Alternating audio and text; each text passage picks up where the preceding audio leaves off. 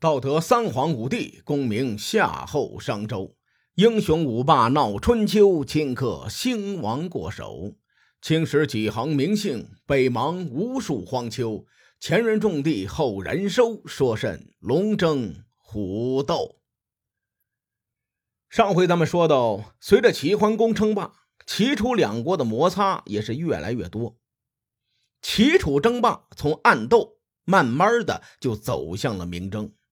而齐楚争霸最初的导火索呢？嘿，果然就出现在了郑国身上。我曾经说过，郑立公是一个喜欢将命运掌控在自己手里的人，所以呢，他之所以会参加圈地会盟，主要就是因为他刚刚复国，想要看看时代的动向如何。除此之外呢，按照野史的说法，郑立公复国。借助了齐桓公的兵力，既然齐国召开会盟，他多少都得给点面子，捧个场，对吧？圈地会盟才结束一年多，郑立公呢就开始起兵伐宋。我查阅了很多资料，发现里面都没有关于这场战争的起因的记录。不过有一个说法，我觉得可以参考。这个说法出自顾德荣先生和朱顺龙先生合著的《春秋史》。这本书呢是上海人民出版社在二零零一年出版的。说齐桓公称霸之后呢，发动大伙去讨伐一些小的诸侯国。此时啊，宋国就做了急先锋，率先出兵。郑立公不知道出于什么目的，趁机就派兵入侵宋国。齐桓公一看，什么情况？我刚刚做了中原的扛把子，手底下的小弟就开始内讧了。这事儿我必须得严肃处理。于是呢，在公元前六百七十八年的夏天，齐桓公联合宋国与魏国的军队发兵攻打郑国。郑立公的军事才能那是毋庸置疑的，他这辈子论征战沙场，他就没有怕过谁。于是呢，举全国之兵。与联军抗衡，联军有兵力的优势啊，郑立功呢也有指挥的优势，双方对阵一连几个月都处于非常焦灼的状态。然而，手握蔡国的楚文王看到这两伙人打得不分上下，于是呢，就在这一年的秋天起兵讨伐郑国。自从郑立公取代郑子婴执掌郑国，郑国的路线就开始由亲楚派，慢慢的就变成了中立，甚至是亲齐。那楚文王老早就想揍郑立公一顿了，如今呢，趁着郑国与宋、齐、魏三国联军死磕，对楚国来说，这是一个伐郑的天赐良机呀。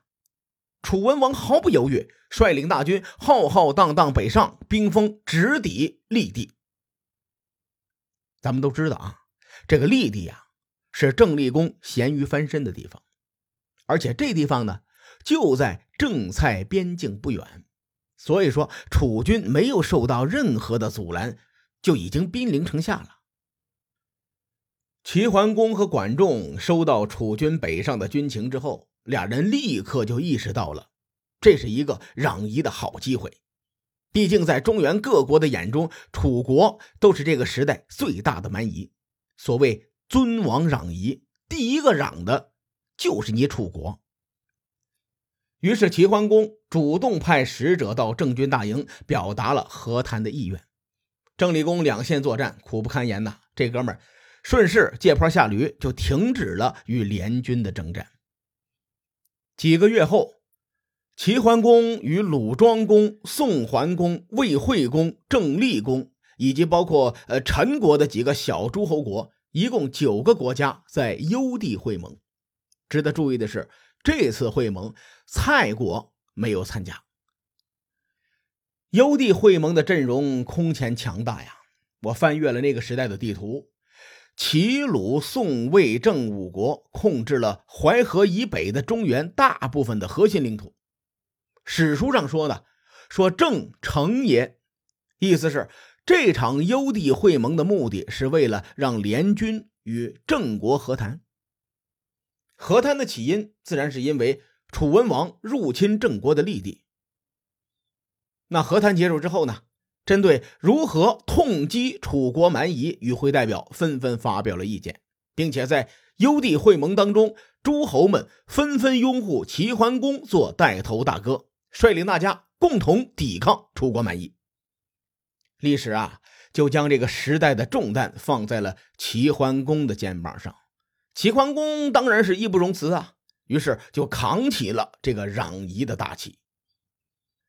如果说齐桓公在第二次卷地会盟中史称霸，那么这次九国参与的幽地会盟就彻底坐实了霸主的地位。此时，齐桓公手上不仅有强大的齐国，身后还跟着众多的小弟。放眼天下，谁与争锋？咱们反观楚国，楚文王从继位之后，从攻打申国开始，灭申国、灭邓国、灭蔡国、灭西国，一路走来，那都是打打杀杀。在楚国人的心中，楚文王绝对是一个雄主，而且楚文王呢，唯贤是用。比如他灭申国之后，俘虏申国之人彭仲爽，后来呢，就任命彭仲爽为令尹。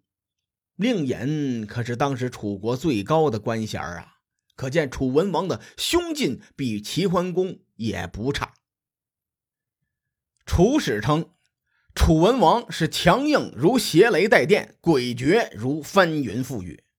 这样的一代枭雄、一代霸主，在面对中原诸侯国空前团结的状态下，组织起了超豪华的阵容联军，喊了一声“咔”，没错。楚文王想都没想，直接就撤兵了。雄主他又不是铁憨憨，对不对？入侵郑国对楚国来说，并不是国家生死存亡之战呐。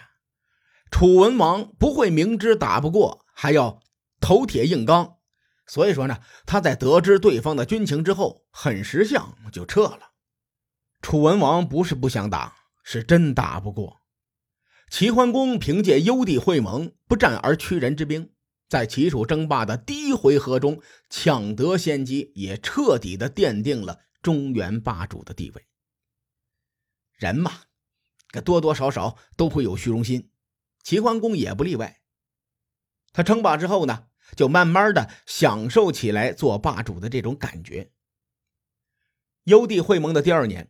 郑立公派郑瞻前往齐国觐见齐桓公。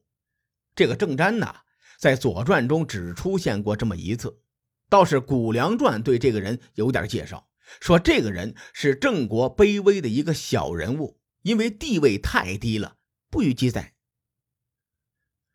齐桓公对这个事情自然是非常的不满意，郑立公不来也就算了。还派个小喽啰过来答复我，你也太不把我这个霸主当盘菜了吧？在齐桓公的眼里呀，几个月前他可是刚领着小弟与对方和谈，并且帮助对方喝退楚军的。旋即呢，齐桓公就扣押了这个郑瞻，不让他回郑国，以示敲打的意思。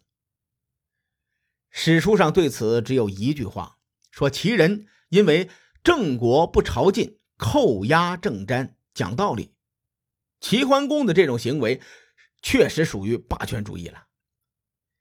按照当时的规矩啊，诸侯国只有向天子觐见的义务，没有向你齐桓公觐见的义务。而郑国派人去呢，从礼乐制度的角度来说，人家是没有错的。更何况，在郑立公的眼里，如果你齐国不来打我，我单独硬刚楚文王，也未必没有胜算。